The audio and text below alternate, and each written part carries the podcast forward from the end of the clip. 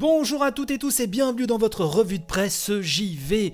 Vous n'êtes pas sans ignorer que les Xbox Series sont arrivées et plus particulièrement la Series X. Et euh, je me suis dit euh, que pour aujourd'hui, ce qui serait intéressant, c'est de vous prendre trois points de vue, trois, alors test, hein, j'aime pas trop le terme, mais en tout cas trois effectivement euh, jugements sur la nouvelle machine de Microsoft, la nouvelle de la famille Xbox. On va se baser sur trois Conclusion, bien sûr, hein, ce sont des énormes dossiers qui ont été publiés euh, dans la presse, hein, qu'elle qu'elles soient spécialisées ou généralistes.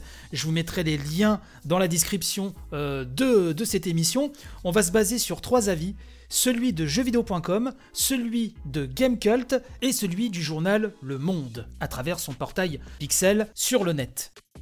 Alors on va commencer avec jeuxvideo.com. Avant de vous donner toutes ces conclusions, il faut savoir que là, euh, les rédactions ont testé la machine avant toutes les updates hein, de rigueur qui vont arriver au fur et à mesure. Donc ça, c'est vraiment une opinion sur une version de l'OS, hein, euh, des fonctionnalités de la machine qui sont appelées à évoluer et peut-être plus vite qu'on ne le pense. Donc là, il faut bien garder ça en tête. Donc je rappelle que la Xbox euh, Series X, hein, on parle pas de la Series S, hein, la petite sœur, euh, vraiment la Series X, hein, donc un vendu 499 euros. Donc sur jv.com on nous dit avec des jeux cross-gen rétro-compatibles disponibles le jour de la sortie, une manette aux évolutions minimes, mais bienvenue, et une interface presque identique à celle de la One X, en tout cas, après la dernière mise à jour, la Xbox Series X ressemble au premier abord à une Xbox One XL. Preuve ultime que Microsoft ne mise pas sur le wow effect d'un changement de génération, le son du carillon numérique lorsqu'on allume la console est exactement le même que celui de la Xbox One. Dans la continuité, nous disions. Est-ce grave? Non, la console est suffisamment bien conçue pour qu'on nous puisse espérer de très belles choses à venir. Bien sûr, nous n'aurions pas été contre un peu plus d'éléments surprenants histoire de marquer le coup, ainsi que plus de jeux inédits pour ce lancement. L'expérience Xbox Series X de ces prochains mois ressemblera à celle que vous connaissez déjà sur One X, mais avec des temps de chargement moins longs, des graphismes plus jolis et une meilleure fluidité, ce qui est un bon commencement. Donc, on peut dire que globalement ils sont quand même très contents, ils n'en sont pas tombés forcément à la renverse, mais euh, ils sont quand même assez contents, et c'est vrai que ce qui revient souvent, ce que j'ai pu lire un petit peu partout, c'est que la console est quand même super bien conçue, donc ça c'est quand même déjà un point important, j'ai envie de dire même euh, c'est la base, donc ça c'est déjà très bien. On va bifurquer du côté de chez Gamecult, qui nous dit aussi carré techniquement qu'elle l'est dans ses formes, la Xbox Series X représente cet idéal de console dont on a quelque part toujours rêvé sans croire qu'il était possible. Puissante, ultra silencieuse, conçue avec le plus grand des sérieux et dotée d'une vision qui, entre de bonnes mains, pourrait déplacer des montagnes. Son histoire est pour l'instant c'est d'une machine qui a tout, absolument tout pour plaire, ça commence bien, hein, vous voyez, jusqu'à cet écosystème Game Pass bardé de titres choisis avec soin, sauf les exclusivités next-gen qui font rêver. Pas un seul jeu auquel vous ne puissiez jouer ailleurs. Il y a quelques années, lorsque Microsoft ne possédait que quelques studios de tête, ça aurait probablement été une histoire qui finit mal. Aujourd'hui, c'est peut-être juste une fable sur la patience ou l'importance de se projeter.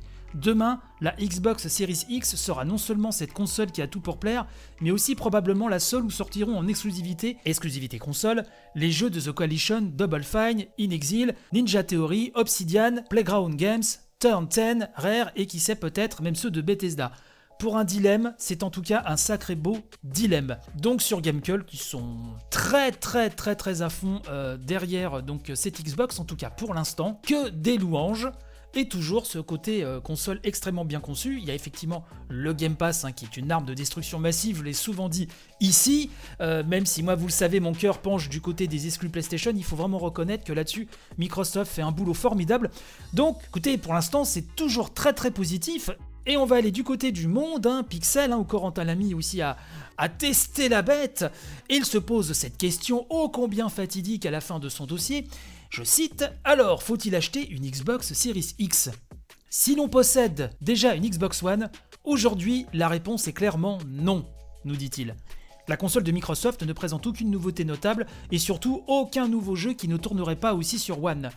On ne voit strictement aucune raison de ne pas attendre au moins quelques mois, peut-être même quelques années, pour qu'arrivent les vrais jeux de nouvelle génération qui ne fonctionnent plus sur Xbox One.